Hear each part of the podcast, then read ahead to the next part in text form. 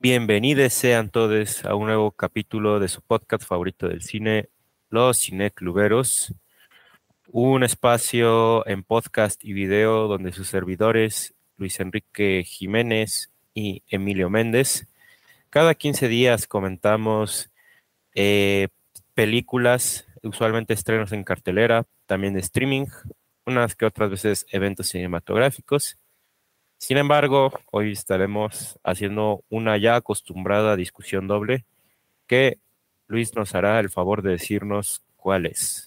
Pues las películas de esta semana creo que son bastante interesantes. Eh, por un lado tenemos un, un estreno, digamos, especial, creo que sí lo es.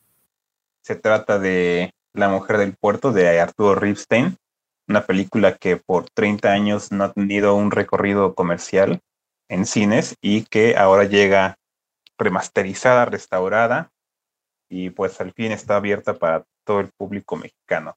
Bueno, a donde haya llegado de México. Y después eh, tenemos La Niña Callada o The Quiet Girl, que fue una película de las nominadas a Mejor Película de Habla No Inglesa, o no sé ya cómo se le diga, en el pasado Oscar. Y pues bueno, se tardó muchísimo en llegar, pero por fin ya está aquí en, Cines de México. Y bueno, pues primero vamos a empezar la discusión con La Mujer del Puerto. Entonces, Emilio, a ver si nos puedes contar un poco de qué se trata la película y tu opinión. Por supuesto, pues un poco lo que ya dijiste, o sea, es una película que, como se decía antes, había estado enlatada. Ahora sí que no. Ese era un método de censura aquí en México el no necesariamente decir no la vamos a estrenar, pero el sí aplazar su estreno. Y pues sí, como bien dices, está restaurada, ya por fin la podemos ver en cine, después de que en 2019 Arturo Ripstein estrenara eh, El Diablo entre las Piernas, que es hasta ahora su, eh, pues sí, su última película realizada. Pero bueno, ahora su última película estrenada es esta película que en realidad es de 1900 91. Eh, es una adaptación de una novela de Gau, Guy o Guy de Maupassant. Y bueno, es la historia de eh, una eh, niña joven que la prostituyen en un burdel en un pueblo costero. Y pues empieza un amorío con, con un marinero que esta, digamos, relación se va a ver eh, intervenida por dos situaciones. Primera, por intereses dentro del burdel, de que no quieren que el marinero y la chica estén juntos. Y segunda, pues no sé si esto se pueda decir, pero resultará ser que em, la, la meretriz y el marinero tienen una relación que desconocen. Entonces, pues bueno, ¿qué pasará? ¿Qué harán estos pobres amantes? Tendremos que ver la película para descubrirlo. Pero bueno, no sé qué tanto ustedes conozcan eh, la historia de la mujer del puerto. Como dije, es una novela. Ha habido, por lo menos dice, eh, ahorita encontré otras dos adaptaciones que se han hecho de ella. Una de ellas la de Arcady Boiter. Entonces, pues igual, igual ya saben el argumento, igual y no. Pero bueno, yo no lo sabía antes de ver esta versión. Entonces, lo dejaré así abierto. Lo cierto es que pues es muy interesante esta, mm, esta línea de películas que tienen Arturo Ripstein y Paz Alicia García Diego, su guionista y esposa, acaba de decir, donde usualmente suelen adaptar a autores eh, europeos o de un contexto muy distinto al mexicano y hacen eh, películas mexicanas con esto, ¿no? Es el caso de Madame Bovary, que dio pie a las razones del corazón. Eh, su película, mi película favorita de ellos dos, que es Profundo Carmesí, que bueno, esa no es ninguna novela, es la adaptación de un caso que se dio en Estados Unidos de los Honeymoon Killers. Em, la tragedia de Medea, que dio pie a Así es la vida. ¿No? Entonces, eh, pues, reitero, esto es algo que suelen hacer ellos. A mí personalmente me gusta mucho cómo lo hacen, eh, porque pues es pues sí, agarrar historias que, que, digamos, están fuera de nuestro contexto, pero las arrastran al contexto mexicano y pues siempre con esta mirada decadente que tiene Arturo Ripstein, ¿no? O sea, sí. Ahora sí que el México que siempre ha retratado Arturo Ripstein es un México, algunos podrían decir eh, real, pero en realidad está tan sumido en la miseria y en la, en la podredumbre que pues es un México reimaginado en realidad y uno todavía más infernal, o al menos infernal en acabado, no necesariamente en, sucesos.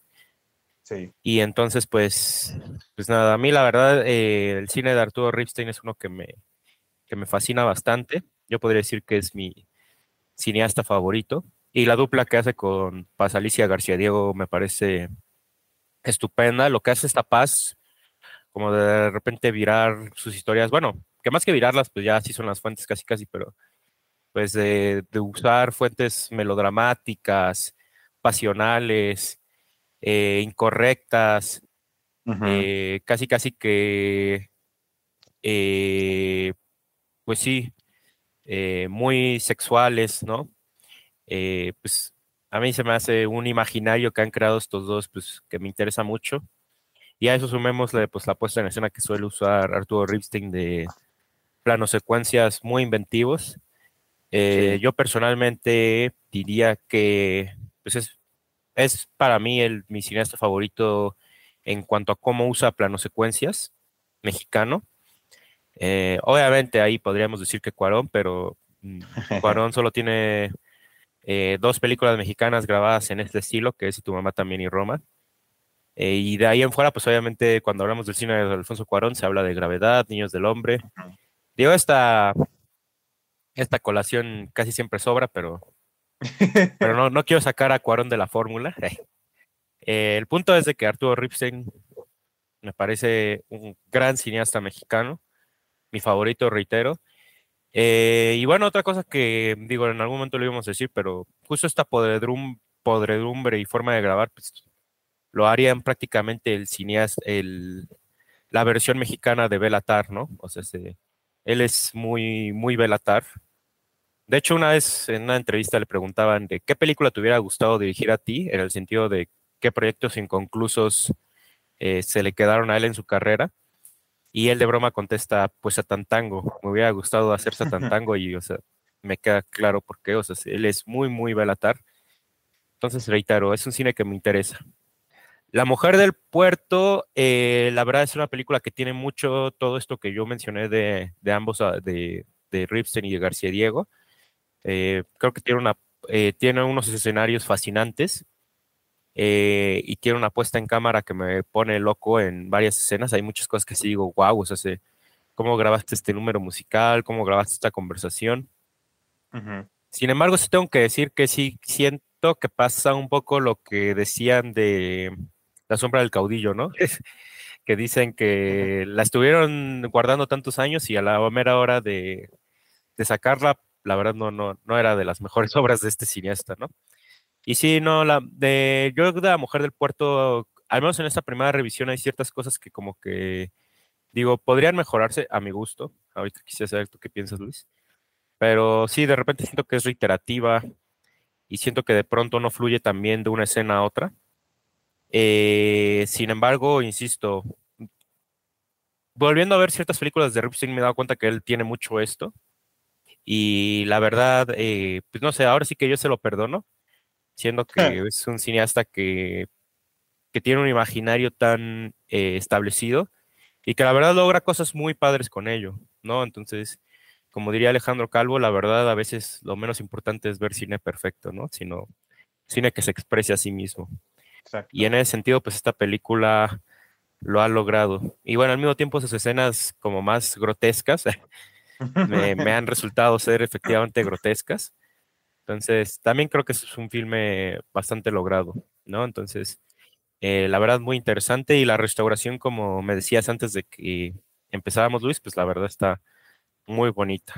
Pues, híjole, creo que yo no conozco prácticamente bueno, sí conozco más bien, no he visto mucho del cine de Arturo Ripstein, cosa que me lamento en este momento.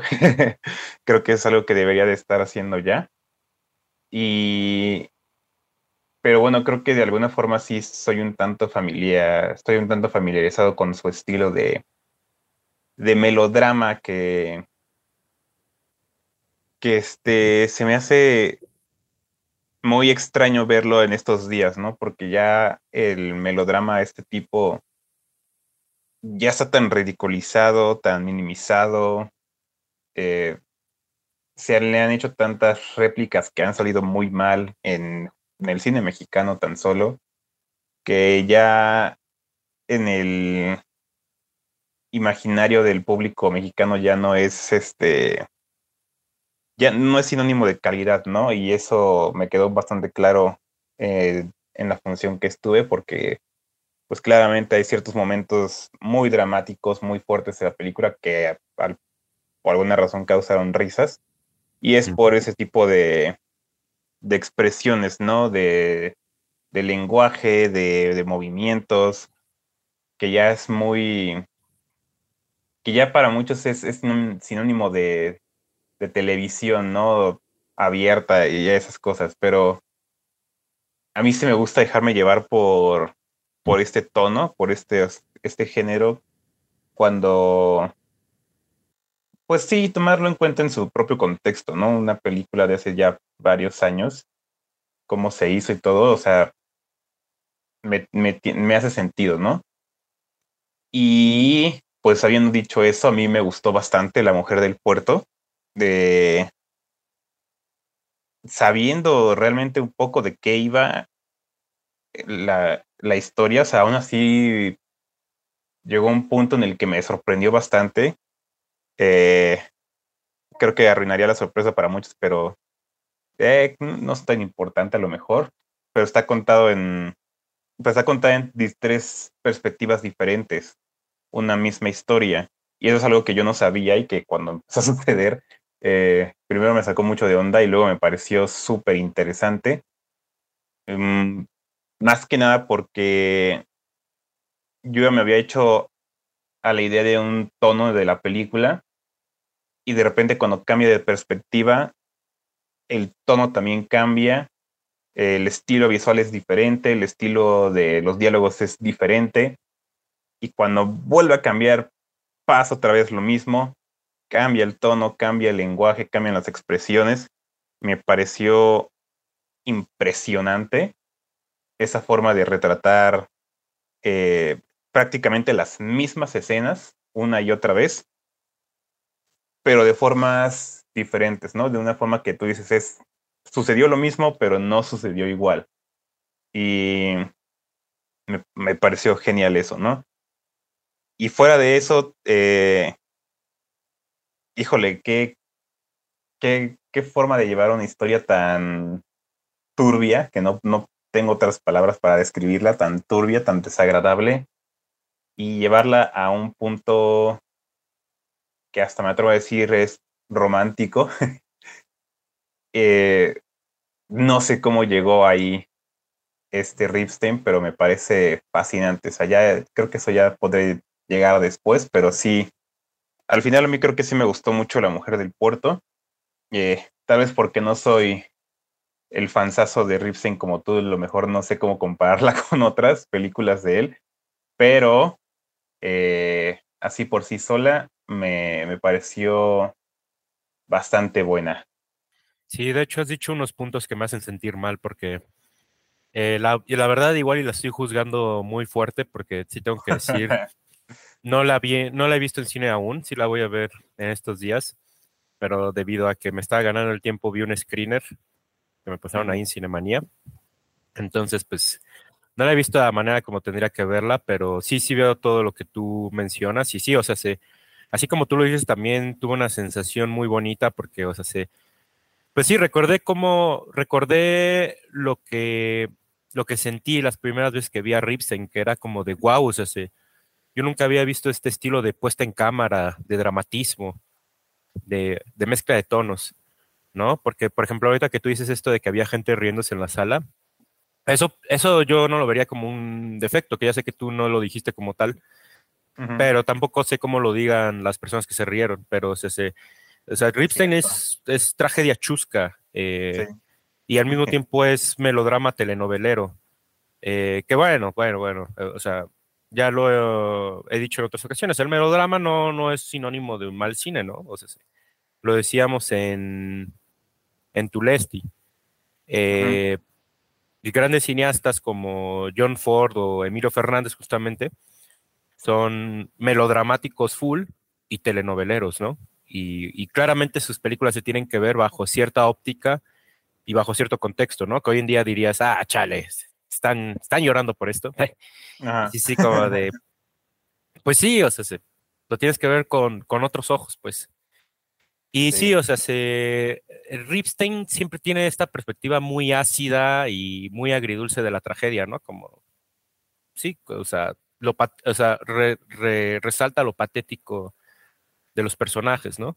O sea, yo recuerdo en Profundo Carmesí cuando, cuando los tienen a estos dos prisioneros en, en, cuartos aislados, esposados, y, y le ofrecen a, a la mujer una, un sándwich y ella dice, ah, me lo estás ofreciendo por gorda, ¿no? O sea, como todavía en pues, momentos antes de morir están haciendo ese tipo de comentarios patéticos, ¿no? Entonces, eh, eso es algo muy bonito del trasfondo de estos dos cineastas, aparte de que sí pasa Alicia García Diego en varias de las eh, discusiones que, tiene en línea, que, que, se pueden ver, está en YouTube, yo las recomiendo mucho. Eh, ella menciona mucho cómo su, educación eh, literaria fue las radionovelas y cómo ella las escuchaba y decía, ah, a mí me gustaría que pasara esto, o yo creo que sería mejor que el personaje hiciera esto. Y esa fue su formación como escritora. Entonces, pues sí, pues el, cine de Ripstein García Diego es muy así, es muy eh, melodramático y chistoso. Y eso, a mi gusto, aporta al, al tono mismo de la película. Y en cuanto a esto que tú mencionas de rebobinar, que para mí eso no sería un spoiler, digo, no conozco cómo funciona en la novela de Maupassant, de Maupassant, pero se hace... Mm, sí, esta película tiene ese detalle de que se rebobina, te cuenta tres veces la historia, y, eso está padre porque eh, hace esto de que hacen algunas películas como Rashomon o Satan Tango, de que te están contando la misma historia, pero de repente hay ciertos cambios que te, que te delatan como de, ah, o sea, este personaje cree que pasó así, ¿no? Sí.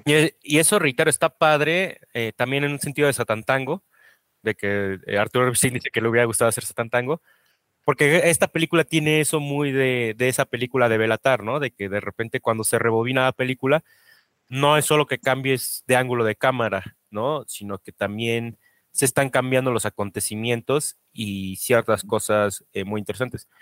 En Santantango, sobre todo, es eh, la duración de las escenas. Que hay un videoensayo muy interesante de eso. De que Santantango habla mucho de la relatividad del tiempo. Digo, esta película es sobre todo la relatividad de las versiones. Y eso, eso también es un detalle muy padre que, que no exploraba, según yo, Arturo Ripstein en, en otra de sus películas, ¿no? Sobre eh, que él siempre hace estas historias de corales de personajes y él nunca exploraba como esta cuestión de, ah, una historia contada de distintas versiones. Entonces, pues sí, la verdad, pese a lo que dije, de que sí, o sea, creo que no la elegiría hoy en día como mis favoritas de Ripstein. Y tiene cosas, la verdad, muy padres y que me gustaría ver más en el, en el cine mexicano personalmente. Sí, creo que no sería bueno desdeñar este tipo de películas, o sea, por eso creo que eh, no se me hacen extrañas las reacciones que decía, las risas, porque sí, o sea, hay muchos momentos de esta película que son claramente, deliberadamente humorísticos, ¿no? Pero creo que hay gente que, que le costaría diferenciar cuáles son deliberados y cuáles no. Eh, al final no sé qué tanto importe si, si la película funciona de todos modos. Pero aún así, o sea, sí ha quedado como muy lejos ese tipo de películas, ¿no? O sea, creo que ya es a lo que se le conoce como porno miserio. O sea, de hecho, he visto varios comentarios de esta película que la califican como porno miseria. Y yo siento que que, o sea, sí, sí veo cómo se parecen, o cómo influenció este tipo de películas a ese a la pornomiseria, pero o sea, es que no, no, no, no veo cómo podría hacerlo.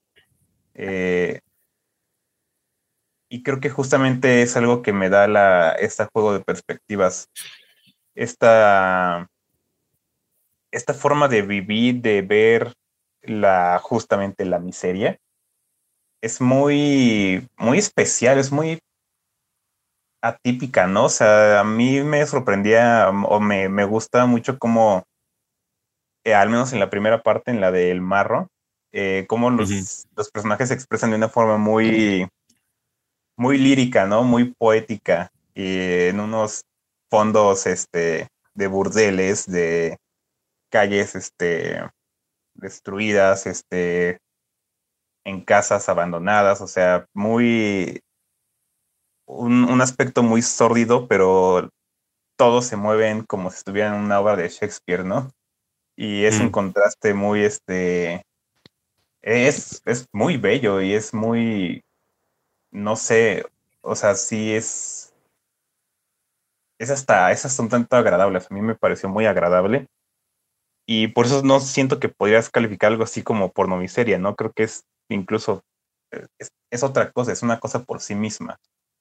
Y, y a mí me, no sé, así, esa parte se me hace la más como estilística y se me hace una decisión muy interesante que la parte del marro sea como muy, muy, es, muy romántica, ¿no? O sea, se me hace genial que él sea justamente el personaje masculino el que tenga una visión tan, tan, pues eso, poética, tan lírica, tan eh, romantizada de los hechos que está viendo, ¿no? O sea, él se presenta a sí mismo como un personaje muy, muy pasional, como que si se enoja, o sea, se enoja de una forma física, digamos, ¿no? O sea, agarra a las mujeres y las sacude y ese tipo de cosas que justamente eh, ya, ya no se hacen tanto en el cine, ¿no? O sea, ya no ves a nadie expresarse de esas formas tan, pues sí, tan, tan agresivas, digamos, pero tan,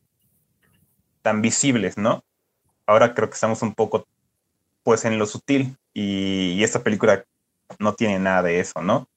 Eh, pero sí, a mí me, a mí se me hace una cosa muy, muy especial este contraste de, de lenguajes, ¿no? O sea, por un lado tienes algo, al menos en lo visual tienes algo muy, muy sórdido, muy turbio, muy sucio. Eh, o sea, no, casi nunca sabes realmente qué estás, eh, en qué estás viviendo, ¿no? En qué lugar estás. O sea, todo se ve tan demacrado que, o sea, que da hasta un poco igual, ¿no? O sea, es, es feo y ya. Pero lo que se están diciendo los personajes eh, es diferente, ¿no? Y, o sea, incluso ya igual sin llegar a decir de qué estoy hablando, pero o sea, cómo se expresan de ciertas cosas eh, horribles que pasan, o sea, también me, pareció muy, muy bello porque porque hasta te convence, que es lo peor, creo que hasta te, te, te, convence de, de lo que sienten, ¿no? Aunque tú sabes que está mal, pero de alguna forma lo dicen tan, lo dicen tan bello que, que uno dice, ah, pues sí, ¿verdad? De, qué bonito el amor. Fíjate que eh, algo con lo que quisiera quedarme, que no lo había pensado, pero es un tema muy interesante a la hora de hablar de Arturo Ripstein, esto que tú dices de la pornomiseria. Eh, porque es verdad, o sea, Arturo Ripstein, su, cine eh, bebe de la miseria, sobre todo porque retrata ambientes muy miserables y, y aparte dialogan con un contexto que es miserable, como sería la realidad mexicana. Y más la realidad de burdeles, de vecindades, ¿no? Que digo, no, no por decir que, eso tenga que ser miseria, pero o sea, claramente retratan cierta clase social, ¿no? Y me recuerda algo que decían eh, Fernando Solorzano con un crítico que, con el que comentaba La Ballena en una discusión que tenían sobre los Óscares, que dice este crítico, no, es que La Ballena ni siquiera es porno miseria, es jodidismo puro, ¿no? Y entonces sí, o sea, yo veo como, como tú dices, ¿no? Eh, a, a Ripstein, a Aronofsky, a Belatar, les podrías llamar porno miseria, ¿no? Porque los tres retratan miseria. Sin embargo, para mí la diferencia estaría en que a mi gusto la pornomiseria, que yo estoy muy peleado con, estoy muy peleado con ella, para mí la pornomiseria se queda en lo compasivo nada más. Y, estos otros cineastas que yo menciono que claro que a mí me encantan, los tres, eh, por si tenían duda, eh, la diferencia está en que ellos la resignifican de otra manera.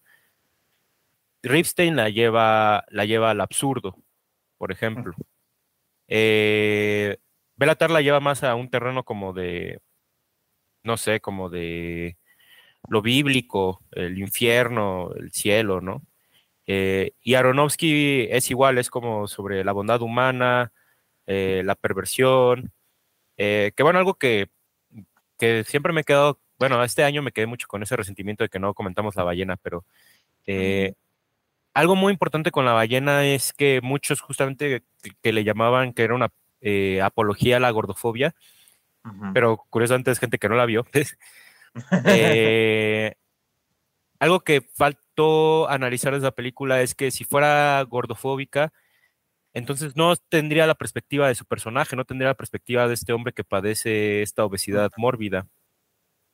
Y o sea, la película más allá de decirte, ay, qué feo es ser gordo, es como de, eh, pues mira, o sea, lo que debe pasar una persona como esta, porque algo que yo rescato mucho a Ballena es que me puso en los pies del personaje, como de, oh, o sea, definitivamente para autodestruirte tienes que pasar por esto, ¿no? Entonces, o sea, se, no sé, yo, yo reitero, eh, para mí ninguno de estos tres es porno miseria y, y esta película, como tú bien dices, se hace... Eh, pues sí, o sea, se va a lo chusco de repente, se va a lo pintoresco, que eso es lo principal de Ripstein, ¿no? es, es, es, una miseria muy pintoresca, ¿no? Sí. Entonces, o sea, se, para mí no, para mí no sería porno miseria. Sí es un cine que habla de la miseria, por supuesto, más no, no es porno miseria. Y en cuanto a esto, y o sea, por ejemplo, esta cuestión de cómo retrata el amorío de estos dos personajes, que insisto, yo no voy a revelar el componente esencial, más sí decir que es un amor incorrecto. Y en ningún momento de la película es como de que estos dos entren en cuenta de su error o se arrepientan o así. O sea, claramente se, estamos en el entendido de que estos dos personajes están en un código ético moral distorsionado a más no poder, ¿no? Y si tú no puedes entrar a ese código ético moral, pues... Sí, no te va a funcionar. Exactamente, no te va a funcionar y más bien tú pues, este, eh, estás en desacuerdo con la película y ya. Entonces, pues sí, eh, creo que es interesante este punto y pues sí, eh, creo que Ripstein siempre va a gozar de, bueno, Ripstein García Diego, creo que este sí es de esas veces donde es, es importante adjudicarles a ambos la filmografía. Eh, siempre han tenido detractores. De hecho, hoy en día, cuando yo le digo a la gente que Ripstein es mi cineasta mexicano favorito, me dicen, ¿de verdad? después del Callejón de la Amargura, y, y es como de, pues sí, o sea, este, a mí esas últimas películas me gustan bastante. Entonces es como de, pues ya, este, creo que ellos dos, eh, sí, es muy fácil tirarles eh, el por qué no le gusta a la gente, pero también sería interesante pensar por qué internacionalmente han tenido el, el prestigio que tienen, ¿no? Y no, no se trata de decir, ah, es que los festivales te amparan y, y, y, la palma de oro te vuelve infalible. O sea, no, no se trata de eso. Pero sí, o sea, el entender que posiblemente a los eh, extranjeros les ha fascinado esta visión que tiene Ripstein García Diego de México, ¿no? Y a mí me, a mí me fascina siendo mexicano. Entonces, pues dale. Eh, la verdad, yo también creo que esta película es valiosa por lo mismo. Sí, creo que ahorita que mencionaste esto como de entrar en sus propios valores morales, o sea, creo que al final es lo, lo más interesante y es lo que me, creo que es a lo que me refería con esto de que al final hasta te convencen, ¿no? De, de lo que se dicen, de lo que hacen.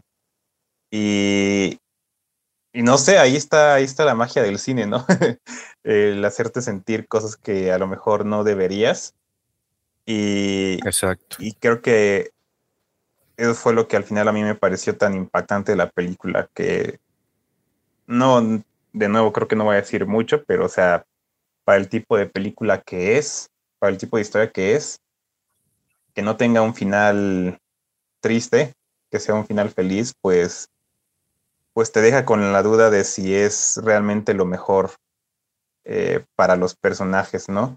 Y eso me parece un conflicto como, como espectador muy, muy fuerte, muy extraño, ¿no? Que creo que pocas veces una película te deja esa, esa sensación. Entonces, pues sí, o sea, híjole, que se me hace una cosa muy, muy especial esta película y creo que me, me alegra mucho que ya, que ya tenga su, su recorrido comercial porque pues sí, creo que sí vale la pena bastante, ¿no? Darle un vistazo y a ver qué, cómo reacciona la película, digo, cómo reacciona la gente ahora después de tantos años, porque, bueno, creo que sí es un tantito obvio porque estuvo tantos años eh, pues escondida, ¿no? Si tiene ahí un par de escenas que sí te hacen decir, oh, wow, esto en los noventas, eh, sí, no, no, ni de PEC se pasaba en el cine, ¿no? Entonces, pues ya, qué bueno que, que está, que, que ya se pudo. Sí, creo que es lo, lo más importante de este estreno, ¿no? O sea, tenemos una nueva película de Arturo Ripstein que estuvo enlatada y pues vaya, la verdad que bueno que, ya están saliendo este tipo, que ya están saliendo esas películas que antes estaban enlatadas, como fue el caso de, insisto, de, de Los Hombres del Caudillo. Y pues bueno, si no hay nada más que agregar, no. Pasaríamos a comentar la siguiente película, que es La Niña Callada, de Com Baireat. Baireat, algo así, no sé. Exactamente. Mm, yo la verdad. Son nombres irlandeses. Pido disculpa, ya lo. Nunca Yo ya lo, mencioné mal, pero lo intenté. Eh, Vamos a decir pero, alias la niñita. Eh, no sé si nos podrías platicar de qué va y tu opinión de ella, Luis. Pues eh, The Quiet Girl se trata de una niña callada, obviamente, este, que se llama Kai.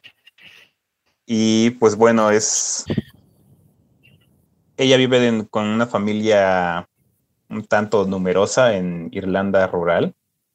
Creo que es como la cuarta hija de cinco y hay otro bebé en camino.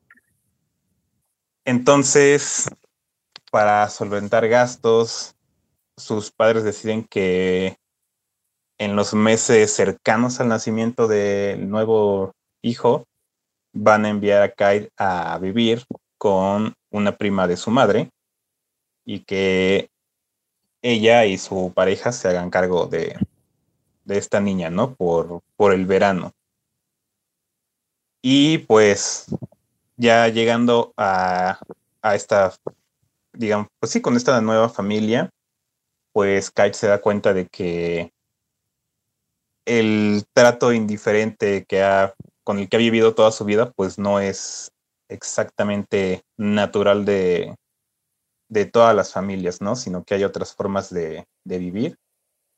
Y pues ahí se va creando una conexión muy profunda entre estos, estos dos padres eh, postizos y la niña. Pues bueno, hasta ahí se puede decir de qué se trata. Eh, y en mi opinión, pues, híjole, yo ya había tenido chance de ver esta película hace un par de meses. Eh, no me acuerdo exactamente en qué vino, si fue como una semana de cine europeo o algo así, no me acuerdo.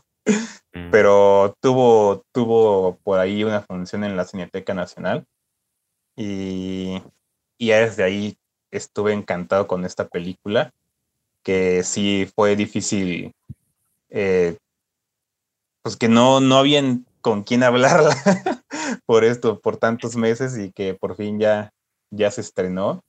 Eh, porque es una película que me conmovió muchísimo creo que es una película que sí, eh, no sé cómo decirlo, creo que toca ciertos sentimientos que a, lo mejor uno pasó por la infancia se puede decir que es hasta quizás una especie de fantasía de algo que, de algo que muchos, no sé si todos, de lo que muchos hemos como sentido de no pertenecer, ¿no? En el lugar donde, donde crecimos y encontrar otro, otro espacio, ¿no? Donde sí somos eh, vistos con, pues sí, con libertad, ¿no? Y eso, o sea, creo que por un lado, digamos, nostálgico, o sea, me gustó mucho, pero creo que también la historia por sí misma, eh, no sé, o sea, es este, no sé, no sé, ni siquiera puedo como ponerlo todo en palabras, este, mucha, mucha ternura, ¿no? Creo que es una película muy tierna y que, eh, no sé, sí es una, una buena idea de que, de cómo lucha el idealismo, ¿no? Contra la realidad. Y creo que eso, eso siempre es difícil, ¿no? Pero aquí lo veo de una forma muy, muy empática ante todo. Y que, no sé, a mí me, me, me funcionó muy bien.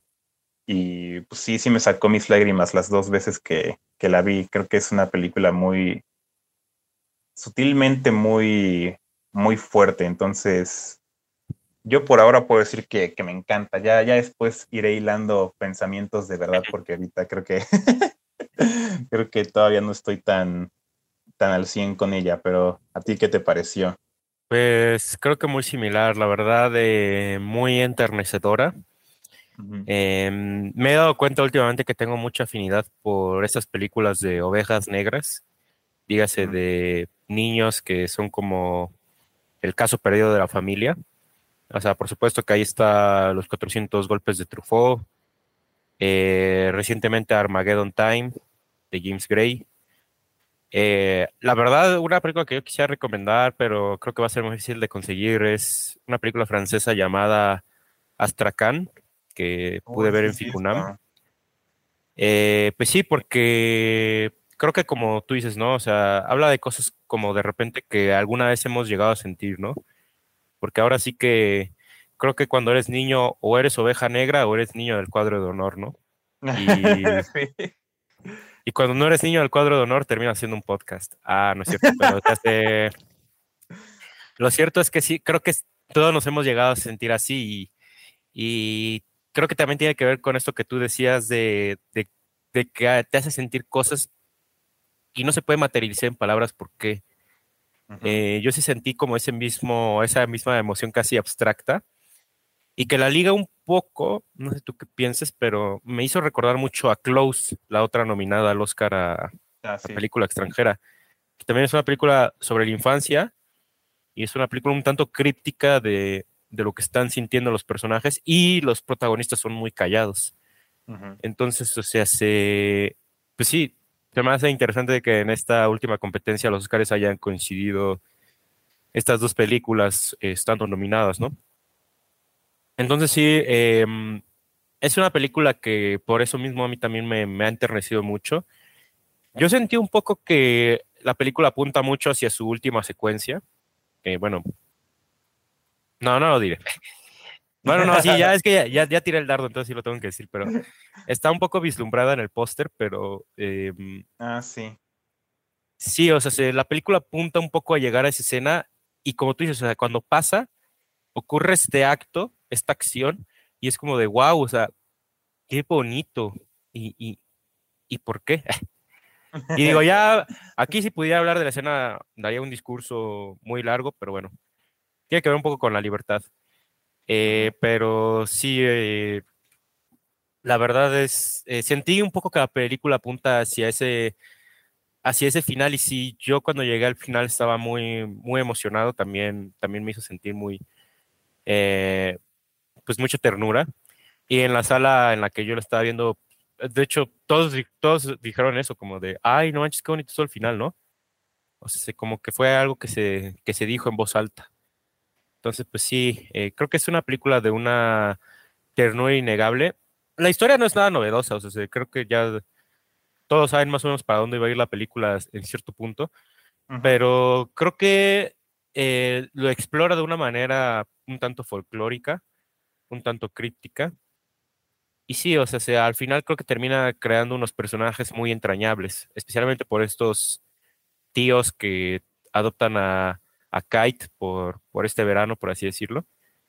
Que, pues sí, igual, el recurso que utilizan en cierto punto la película para, eh, para que los conozcamos más no es novedoso, pero cuando ocurre es, la verdad, muy, muy bonito, ¿no? Entonces, esta película no es el hilo negro en ningún sentido, es un, es un drama, es un drama que posiblemente ya hemos visto de alguna u otra forma, pero que como ya he dicho en otras ocasiones, creo que lo importante no es contar una historia nueva, sino contar la que ya conocemos bien. Y, creo que esta lo, lo hace eh, bastante bien. Entonces, pues sí, en, ese sentido también ha sido una película eh, pues muy, muy bonita sobre las relaciones humanas, sobre la niñez. Y no sabría más cómo decirlo. Pero sí, también muy conmovido. 10 de 10. bueno, no 10 de 10, como 8 de 10, pero muy, muy bonita. Se acabó la discusión, listo. sí. Eh, no, pero sí, ahorita que mencionas como esto, como que ya sí sabes a dónde va la historia. O sea, ya tan solo yo sentí que ya diciendo la sinopsis dije, pues creo que ahí está, ¿no? O sea, ahí está clarísimo de qué se trata y, y en qué va a acabar y todo esto, pero justamente lo sorprendente es la es la forma en que lo cuenta y que también no es que no es que haga cosas súper innovadoras ni, ni arriesgadas para llegar a, a donde quiere llegar, pero creo que justamente es de ahí donde viene lo, lo efectivo, ¿no? Que es, o sea, es, es muy sencilla y se acepta como una película extremadamente sencilla. Eh, que no necesita eh, influenciarte de ninguna manera, manipularte, o sea, es como, mira esto, eh, ¿a poco no está bonito? ¿A poco no está, no está tierno esto? Y, y otros momentos como de, ah, ¿a poco no está terrible esto, no? Pero no tiene que... Sí, o sea, con esto que dices como de que te lleva está hecha para llegar a, la secuencia final, para darte ese último golpe. Eh, siento que es algo muy, muy bien ganado, ¿no? O sea, no es como que... Sí, o sea, no es como que te manipule como audiencia, no es como que te esté esforzando para que llegue ahí. Eh, no es como que lo haga así de que, ah, ya te puso el violín y empieza a llorar, ¿no? O sea, es este son sentimientos naturales que, que llegan a ti por, por las propias imágenes, ¿no? Y creo que al final eso es, eso es el cine, o sea, son, son emociones que son creadas por, por imágenes y esta película lo hace de una forma muy, muy sencilla, muy simple, o sea, no, no puede, no sé ni siquiera cómo calificar eso, ¿no? Porque porque es este es una forma muy muy libre de, ver una película. Y creo que siento que una como con la que la podría comparar en esta cuestión como de llegar a, un clímax de causar una cierta reacción creo que es con Afterson de esta Charlotte Wells que creo que ambas eh, de una forma muy diferente porque creo que Afterson pues sí ya la hemos comentado y sí es una película un tanto más eh, complicada, innovadora. Sí, pero ambas tienen esta cuestión, ¿no? De que sí tienen un punto en el que, en el que tú, como espectador, deberías tener no exactamente la misma reacción que todos, pero deberías tener una reacción, ¿no? Deberías reaccionar. Y, ambas eh, creo que son muy, buen, muy buenos ejemplos de cómo llegar a, a ese clímax, de cómo llegar a esos puntos altos dejando tan solo pequeñas, pequeñas pistas, ¿no? A lo largo de toda la película, o sea, no es como que, no es como que toda la película te esté llevando allá, sino que hay cositas, hay, hay elementos que si tú captaste en su momento, cuando llegas al clímax, te, te, te explotan en la cara, ¿no? Y de hecho creo que lo interesante aquí en, en, The Quiet Girls, que de hecho te ponen esas imágenes, algunas de esas, ¿no? En, ese momento. Entonces, siento que en esta, incluso en otras películas, eso me habría, eso yo habría dicho como, ah, pues no sé, a lo mejor si no lo hubieran puesto me hubiera parecido mejor, pero aquí no, aquí, eh, si ya de por sí está así como con el corazón latiendo bien fuerte, cada vez que me ponía una imagen eh, que me recordaba, que me daba cierta emoción de la película, o sea, era como darme otro puñetazo, ¿no? Y, y no sé, eh, sí, es, es, es una cosa bien fascinante, es una cosa muy sencilla, pero que es muy, muy efectiva y creo que a mí por eso me pareció una película genial. Eh, pero no sé, es, es, es, un cine muy, muy sencillo, ¿no? Y muy, muy efectivo. Pues sí, ahora sí que lo sencillo y lo efectivo muchas veces puede ser lo que necesitamos, ¿no? O sea, se, mm, este es un drama simple, como ya lo dijimos un par de veces, sabemos que nos quiere hacer sentir en ciertas escenas, pero al mismo tiempo hay cierto grado de, contención, ¿no? Y eso es lo que lo vuelve un, drama y no un melodrama, que insisto, el melodrama no tiene nada de malo, pero, o sea, no llegamos a ese aspecto del melodrama, sí, sí hay mucha contención y complejidad a la mirada de la infancia.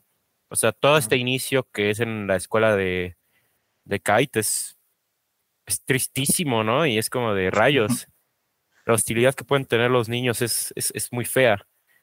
Eh, que eso también me recordó a un poco al cine de Nuri Bilge Ceylan, que él también, eh, eh, hay películas donde retrata como la escuela primaria y es como de chale, qué mala onda pueden llegar a ser los niños a veces. Pero sí, o sea, si esta película sabe a dónde nos quiere hacer llegar, a veces lo hace de manera un poco evidente, pero también muchas veces eh, lo hace de manera, yo diría, zen, como de repente muy eh, meditativa, ¿no? Por ejemplo, a mí me brincaba mucho el, cuando de repente graban el agua y tal cual ahí se vuelve Terrence Malik, ¿no? O sea, es como de la toma que levita hacia el agua. O sea, donde ahí parece que estamos en otro tiempo y en otra atmósfera muy distinto.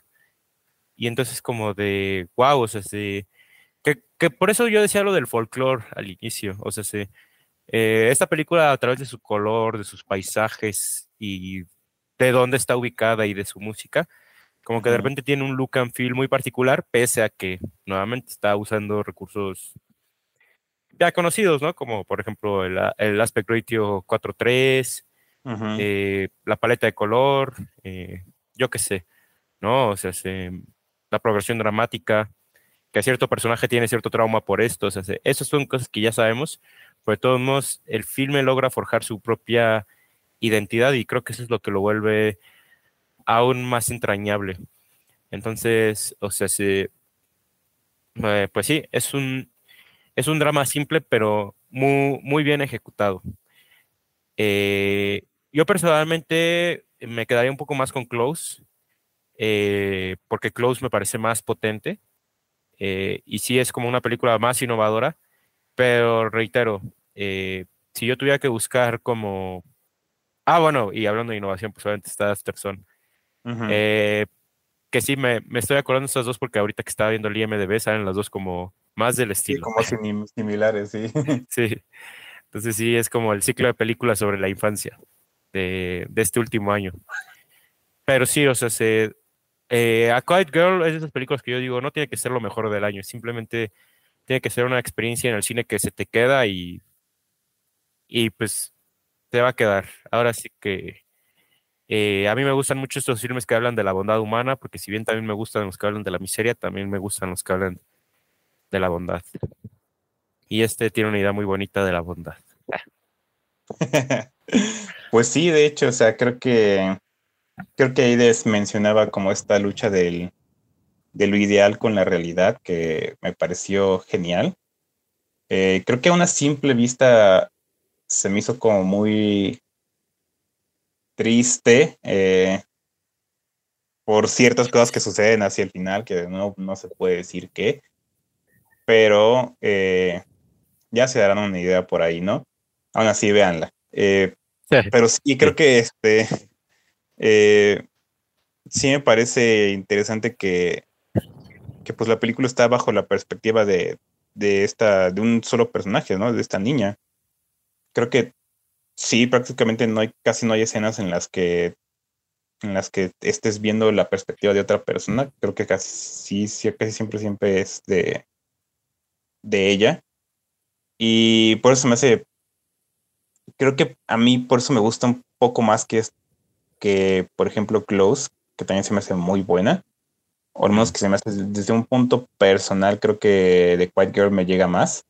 Eh, pero es esta parte de la visión, de esta perspectiva de, de Kite que, que yo sí siento que ahí que esa sí es una perspectiva de, de la niñez desde la niñez. Y esta cuestión justamente, ¿no? De ser la oveja negra, o sea, creo que esta última vez que la vi sí me puse a preguntar, o sea, ¿qué, qué tan exagerada podría llegar a ser la visión de Kite en cuanto a ciertos aspectos, ¿no? Por ejemplo, esto que mencionas como de lo cruel que es este la primaria para ella. Yo digo, es cierto, sí puede ser bien cruel, pero también uno a veces la recuerda de una forma muy diferente, ¿no? O, se, o la sentía de una forma muy diferente. Y, y eso me parece muy interesante pensarlo de, de, esta película. Creo que al ponerte en su perspectiva, o sea, te vuelve muy empático, pero también te hace muy, eh, te hace confiar bastante en ella, ¿no? Y no es que diga yo que es una narradora eh, no confiable, no es como que no puedas... Eh, no es como, no es como que no pasó, ¿no?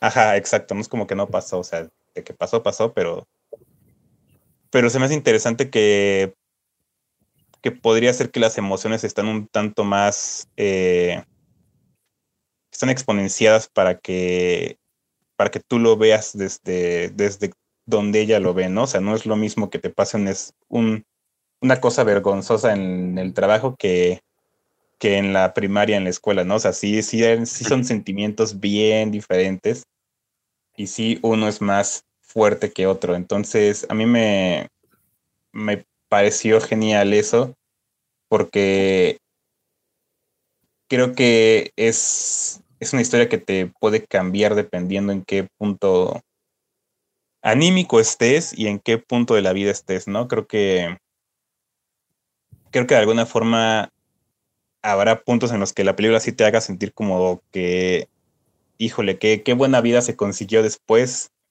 eh, y habrá otros puntos que te habrá decir, ¿será así de verdad? ¿Será este, será que sí hay eh, punto para mejorar con su familia verdadera? O sea, creo, creo que sí hay como, por eso digo esto, ¿no? Creo que, creo que el idealismo no es exactamente la, la respuesta que da la película, ¿no? O sea, que no es que sea mejor, eh, y que la realidad no es necesariamente eh, el infierno, ¿no? Que, parece a veces que es. Entonces, para mí, o sea, ya verla una segunda vez fue entrar en eso y me pareció muy interesante, ¿no? O sea, creo que creo que uno como niño siente las cosas muy diferentes, las siente mucho más pesadas, mucho más fuerte. Y para mí esta película lo, lo retrata bastante bien, que pues sí, o sea, es, es, es bien diferente cómo se, cómo se siente la vida de niño. Y pues ya, o sea, creo que, creo que eso es lo que tengo que, decir de la película por ahora. No sé qué más quieras decir. Yo nomás para rematar, solo me gustaría decir que eh, justamente sobre eso que tú dices de como que cuánto le va a durar este, esta situación con los tíos cuando llega con ellos, que, o sea, un pequeño adelanto es más positiva que en su vida previa. Eh, también me hizo pensar mucho en esta cuestión humanista que tenía otra película sobre la infancia que era Common Common, alias Se mamó, se mamó, pero, pero sí, ¿no? O sea, sobre esta cuestión del deber ser del niño, ¿no? O sea, eh, las condiciones en las que debe creer y, crecer y sobre todo la, la, idea de libertad que se le tiene que dar. Porque, o sea, se, el personaje de Kite vive en una familia que la restringe mucho y que la hace sentir muy mal, ¿no? Pero viéndolo, pues subjetivamente de mi lado, yo digo, no manches, esta niña no hace nada malo, ese, no, no, hace nada peor que yo, lo que yo hacía de niño. No, o sea, sí. Ahora sí que la pobrecita.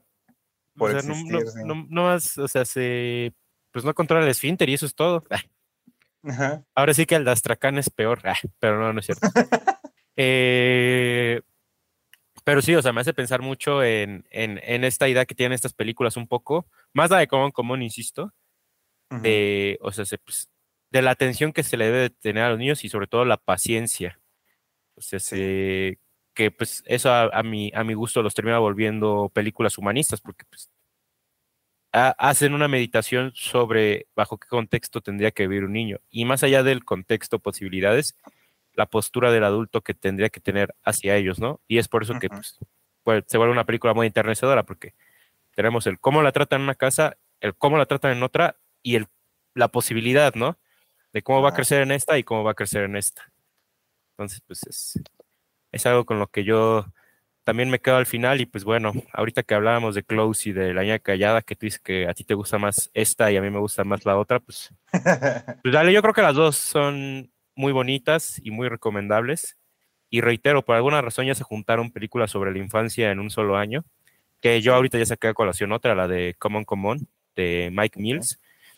Entonces, pues, pues dale, creo que todas, ahora sí que sí puedo decir, todas son recomendables y muy bonitas. Sí, bastante. Entonces, Sí, creo que está interesante como fenómeno eso, ¿eh? Creo que en tiempos en donde se dice como que, ah, es que ya nadie quiere tener hijos y no sé qué, eh.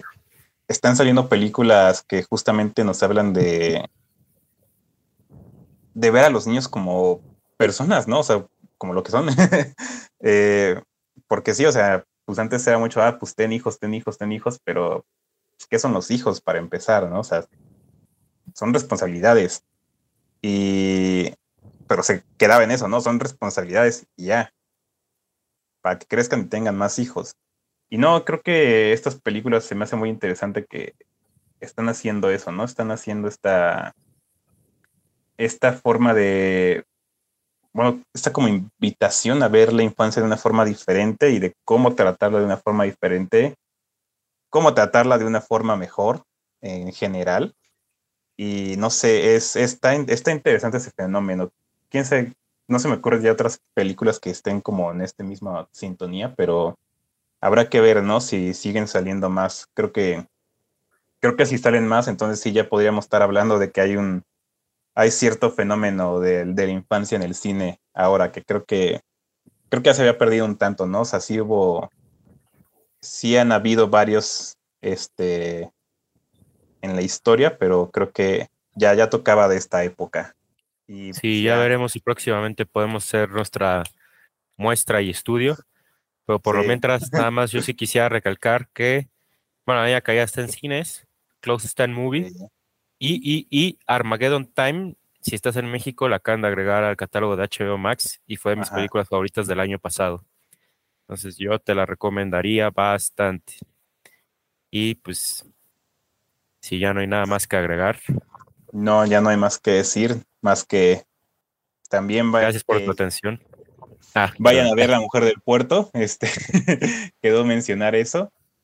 Sí tienen que verla eh, en el cine, por favor, eh, para que nos sigan trayendo más remasterizaciones, sean de quien Sí. sean, de la película que sea, pero creo Sí, que, haya también- más estrenos de este tipo, totalmente. Exacto. Entonces, por favor, vayan a ver La Mujer del Puerto. Y pues ahora sí, nos andamos viendo en la próxima. Gracias por llegar hasta acá. ¿Por qué no hiciste tu marca? Porque solo sale una. Sí, Pero de todos modos, ¿qué tal que sales tú y no sales viendo hacia la cámara?